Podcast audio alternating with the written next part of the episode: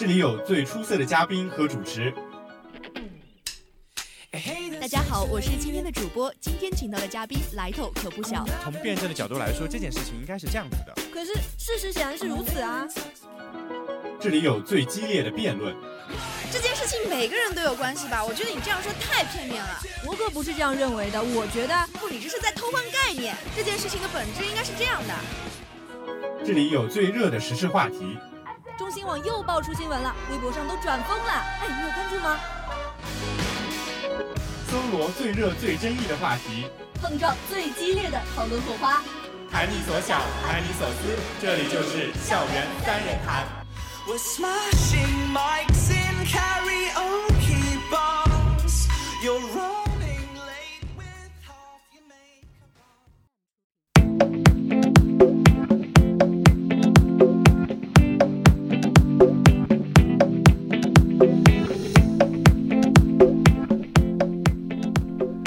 各位听众，欢迎继续锁定收听 FM 九十五点二浙江师范大学校园之声，这里是校园三人谈的时间，我是今天的主播嘉华。我们今天呢也是非常有幸的请到了两位嘉宾，那么现在就让他们来一个简短的自我介绍吧。大家好，我是张俊庸，来自人文学院。大家好，我是来自人文学院的金逸晨。好了，那就一段音乐过后，让我们进入今天的校园三人谈吧。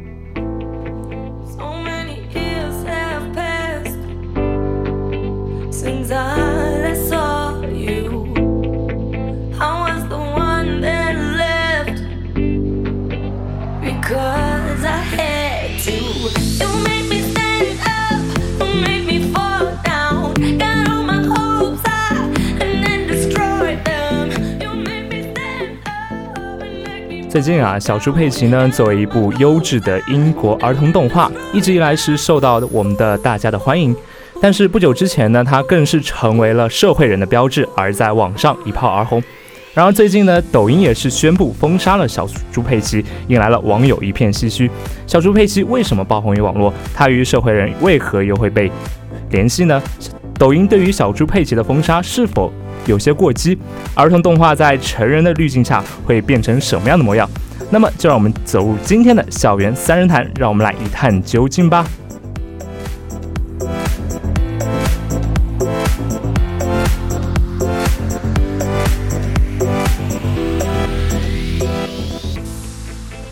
哎，前段时间，社会社会人小猪佩奇突然是被抖音封杀。哎，请问不知道两位嘉宾知不知道这一现象？对于小猪佩奇社会人的梗，是不是有所耳闻呢？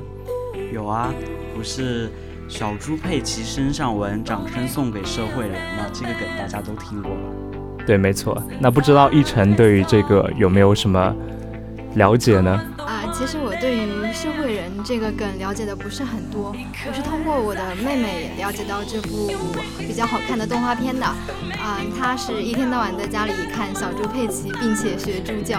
对，没错，小猪佩奇也是因为它中间的那些非常可爱的人物形象，还有一些丰富的教育意义，受到了很多儿童和家长的一个喜爱。但是也是在快手上，有一些小孩把小猪佩奇。当做自己社会人的标志，从而呢也是让小猪佩奇意外的在网络上走红，成为新一代的超级网红。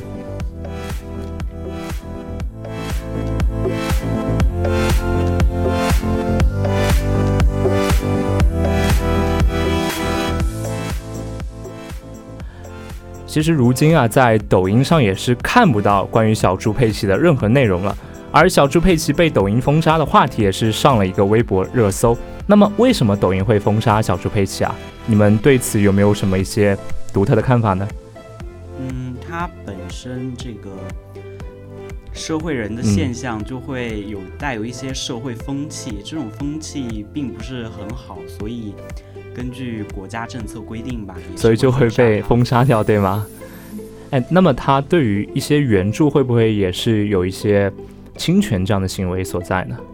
呃，我觉得是有的吧。他随意就是篡改它里面的一些形象啊，然后把这些东西拿出来当做一种类似于品牌来，就是向成人出售他的这种价值观。我觉得就是不是很很好的一种风气，就是会带坏我们的一些社会风气，会影响我们一些价值观的判断，是这样吗？对的。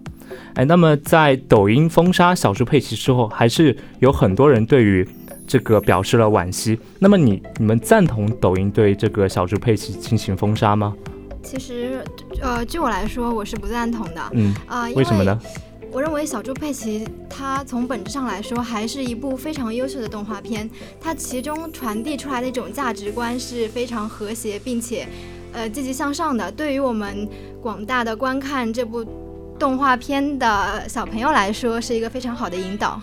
嗯，那俊庸对于这个有没有什么不一样的看法？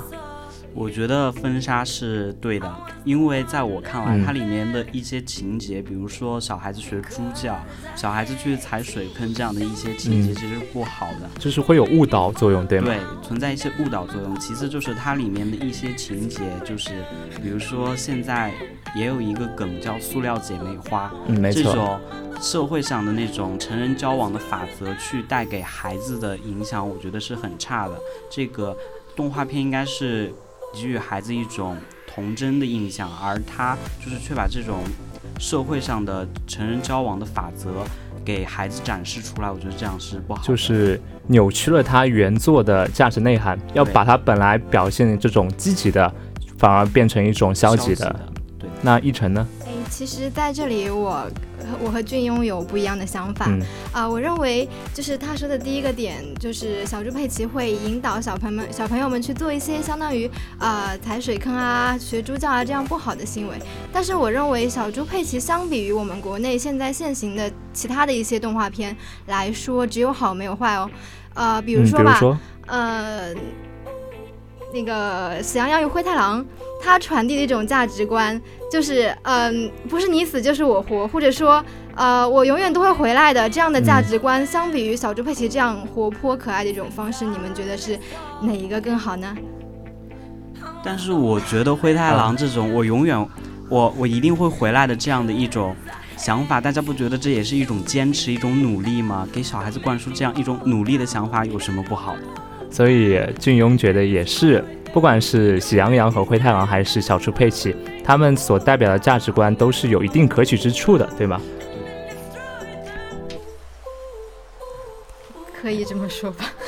哎，那就一段音乐过后，我们来继续进入下一个问题吧。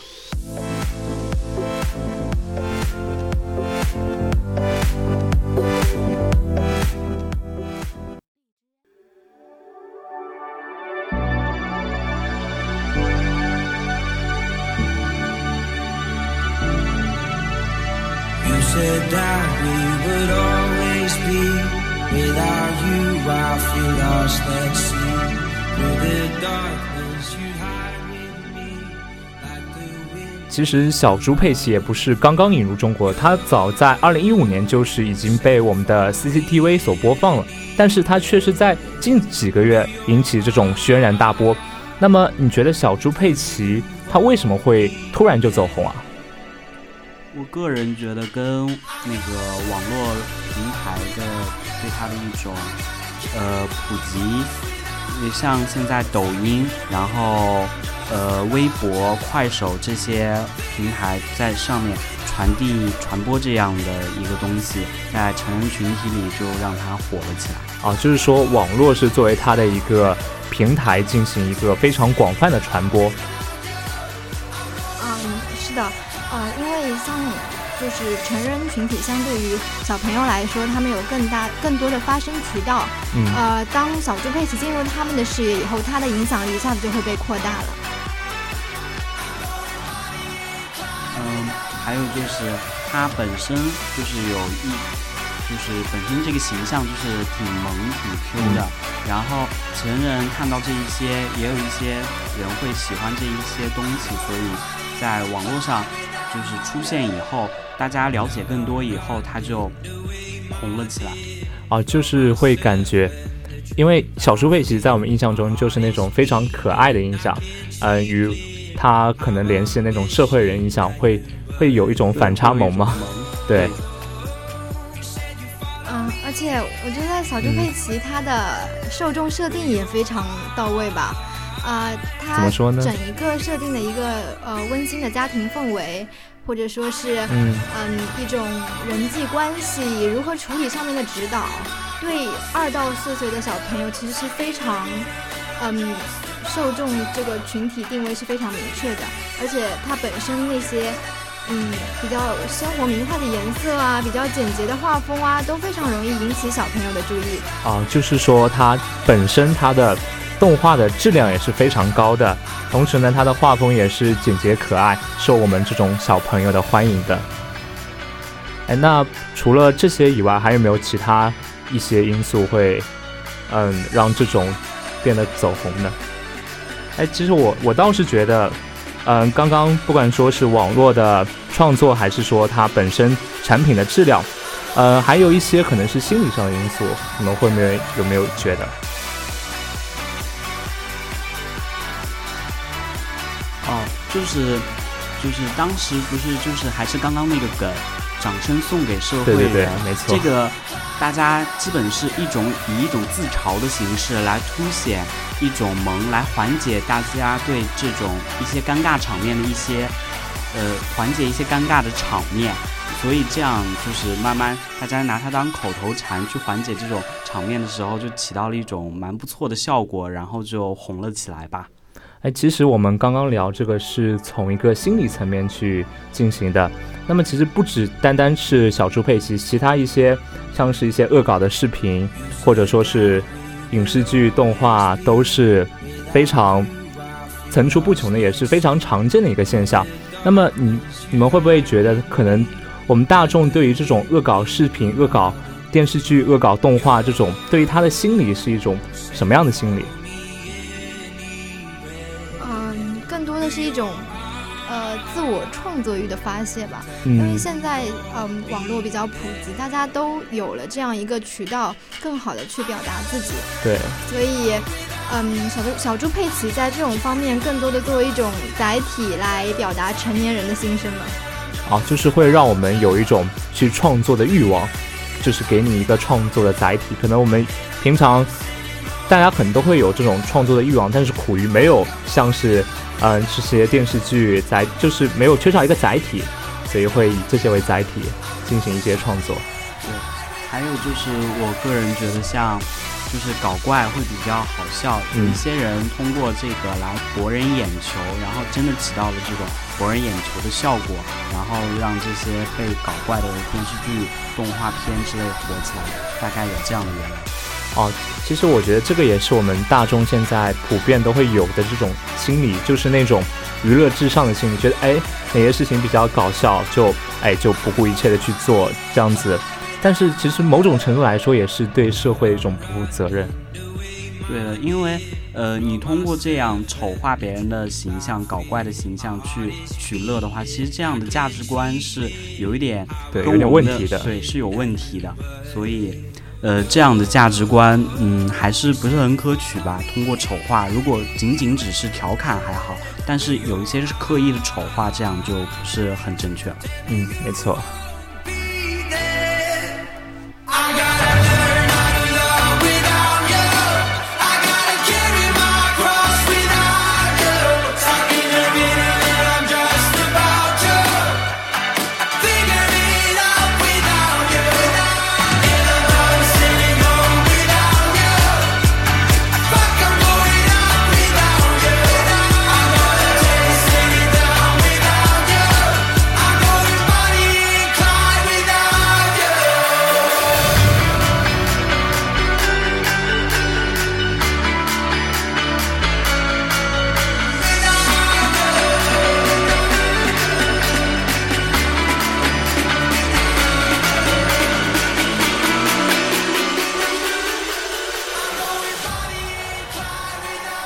其实很多人也都是会觉得，小猪佩奇和社会人完完全全是两个联系不到一起的东西，但是他们在现在却被捆绑在了一起。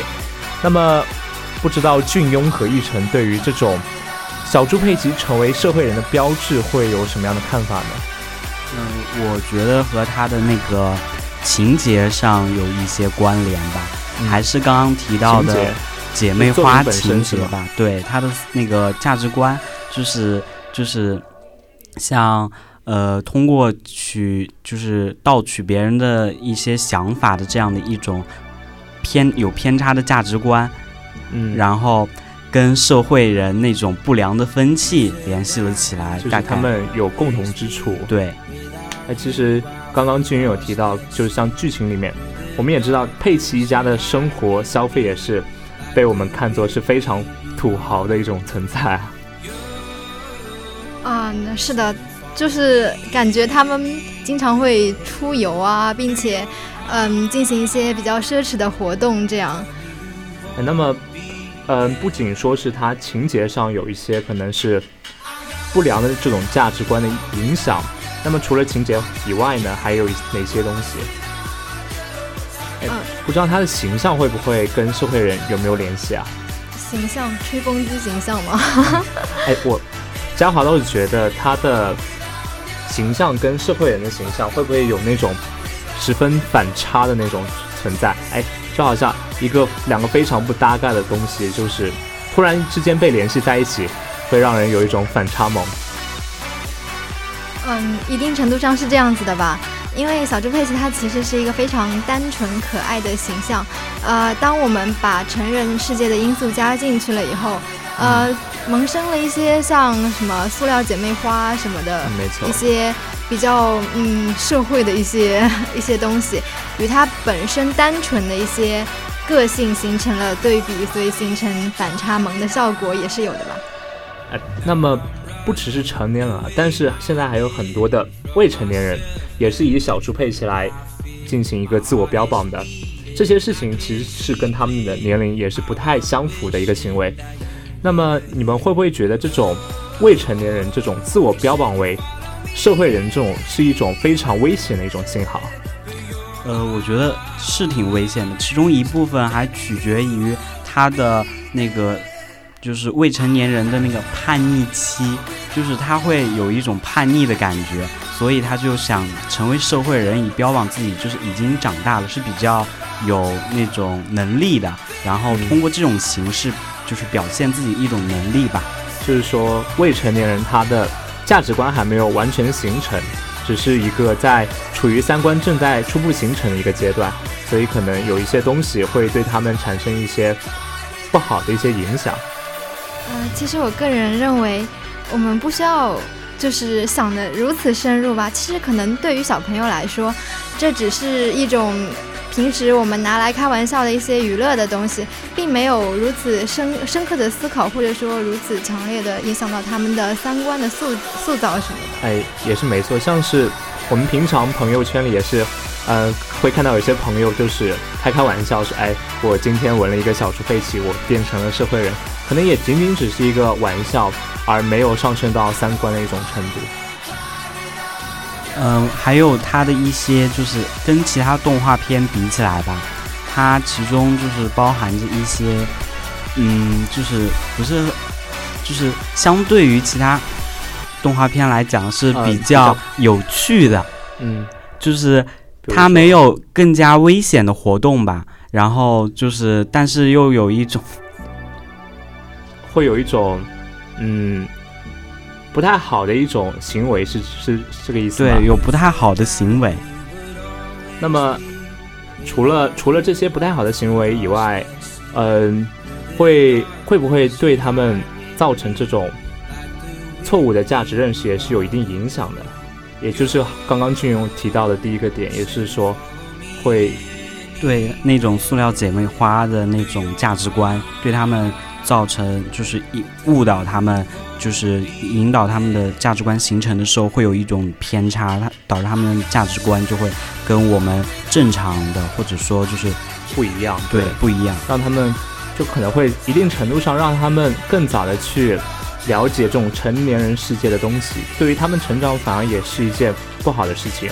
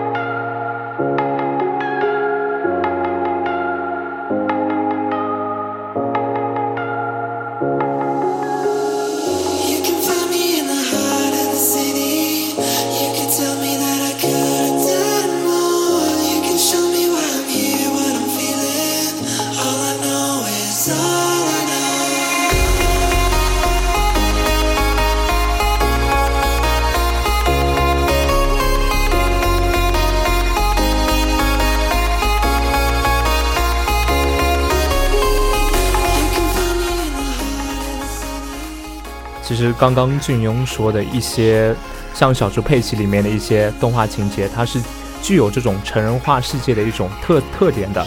那么其实不只是小猪佩奇，近年来一些儿童电影也是会出现这种成人化的情节，也是像这种成人化的解读也是越来的越多。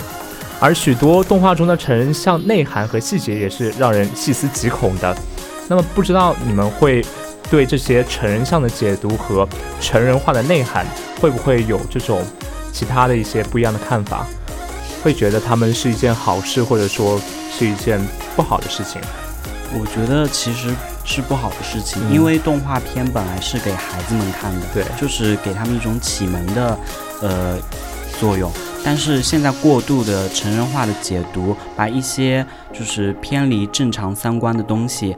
解读进去的话，其实就是扭曲了原本这个儿童动画的一个价值取向。啊，其实我不这么觉得。嗯。呃，因为对于小猪佩奇这样的动画来说，呃，它对小朋友的影响其实可能并没有这么深吧。他们更多的就停留在一个觉得，哎，这个动画片还挺不错的，挺好玩的这个层面上。呃，也许影响是有一点的，但是我觉得啊，孩子们嘛，肯定也是要成长的。他们比较早的接触一些成年世界的一些交往法则，也不一定是一件坏事。呃，更何况小猪佩奇它如今比较成熟的一个周边产品的售卖，这样子也对我们其他的国产动画片的周边。呃，或者说一些后期的一些策划，也提供了一些比较好的借鉴意义吧。啊，就是说，其实，因为原本像是这些动画电影是只单纯的给小朋友看的，那么现在像是这些可能加上一些成人化的内涵之后，可能受众面也是会更加的广。像我们这些青少年，甚至说是成年人，也是可以去观看这些电影的，而且可能其中一些细节也是会具有一些教育意义的。嗯，是这样，而且它就是有关于一些那种周边的售卖。其实大家有没有发现，淘宝上一只那种小猪佩奇的东西，就是已经卖得很高了，所以这样的价格就是让这些小朋友负担不起，然后让比。成为一种攀比的现象，其实也不是很好，而且我们就是会产生一种错误的引导，是吗？对，给儿童一种错误的引导，让他们去攀比，就这样是很不对的。而且用成人的标准去评判动画，其实我觉得这样是不好的，因为呃，就是儿童本来就应该有儿童的观点，但是对单纯的感觉，但是像成人硬加进去，觉得这样一点不好的话，其实是很奇怪的。就是给儿童，生就是硬加上这种枷锁，我觉得是嗯不好的，因为儿童就应该是自由的、天真的，但是他们却要给他们硬硬掰进去这样的一种价值观，就呃很不好，就是会扭曲他们的一些原本的单纯的那种对世界的看法。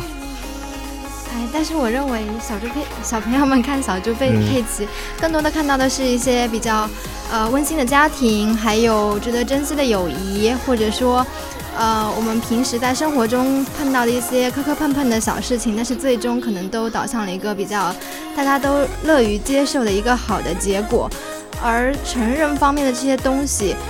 我觉得更多的应该是局限在成年人的一些交谈当中，对小朋友的影响其实并不是那么大。没错。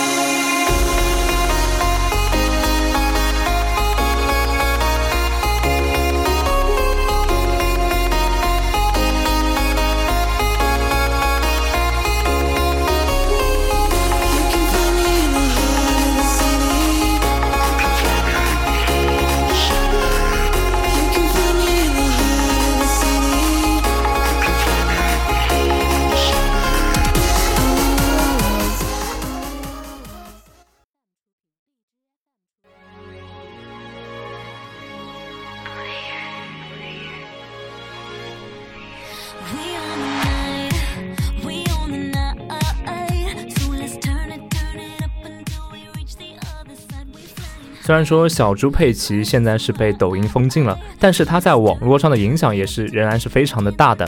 那么我们要如何正确对待它所代表的儿童动画的社会上现象呢？也是一个非常值得我们深思的一个原因。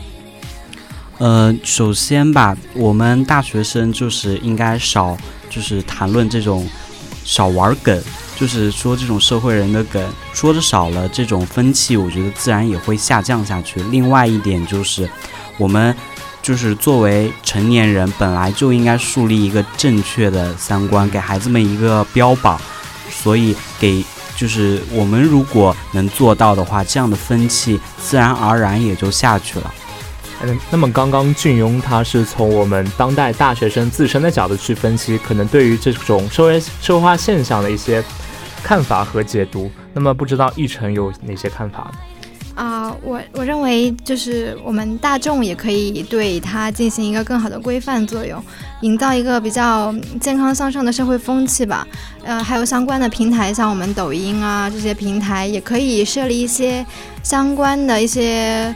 规定或者说是一些措施，对它进行一个合理的规范吧。对，就是相当于是，嗯，最好是能够更好的保留我们这些原汁原味的乐观向上的一些东西。而对于一些恶意的曲解或者说是丑化，嗯，更好的可以去把它从中剔除。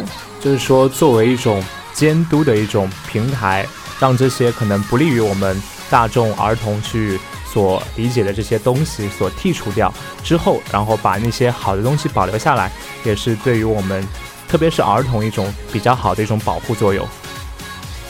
呃，其次的话，还有就是我们就要尊重原作嘛，因为它其中很多一部分的社会现象就是通过恶搞，恶搞其实就是一个不尊重原作的现象，不尊重原作，这本来就是一种不对的行为。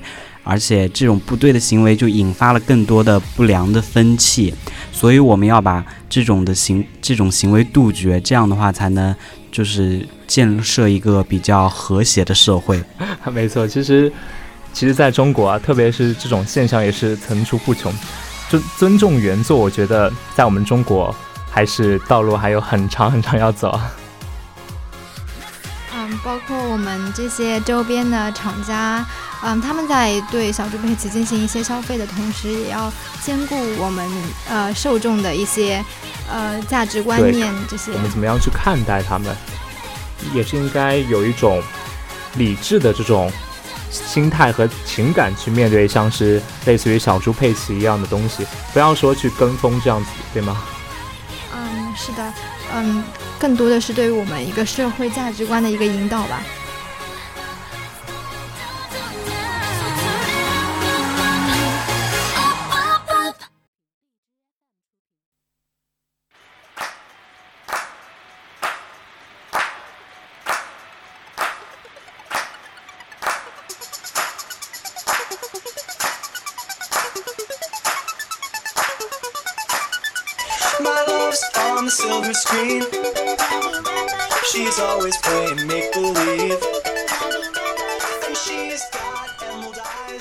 总是在吐槽，认为中国现在的儿童动画要么太低龄，要么太过暴力，但是我们自己却从来没有对对其有一个明确的标准和认识。儿童是这个世界上最脆弱也最需要保护和引导的一群人，儿童动画呢，也是儿童启蒙导师一般的存在。优质的动画能帮助孩子的发展，不良的信息却可能毁掉孩子的一生。儿童动画应该有儿童动画应有的童真，哪怕那是成人眼中所谓的幼稚，也是孩子眼中最澄澈的一片天空。那么今天的校园三人谈呢，到这里就要和大家说再见了。我是今天的主播嘉华，我是今天的嘉宾张俊庸，大家再见。我是嘉宾金逸晨，大家再见。再见，拜拜。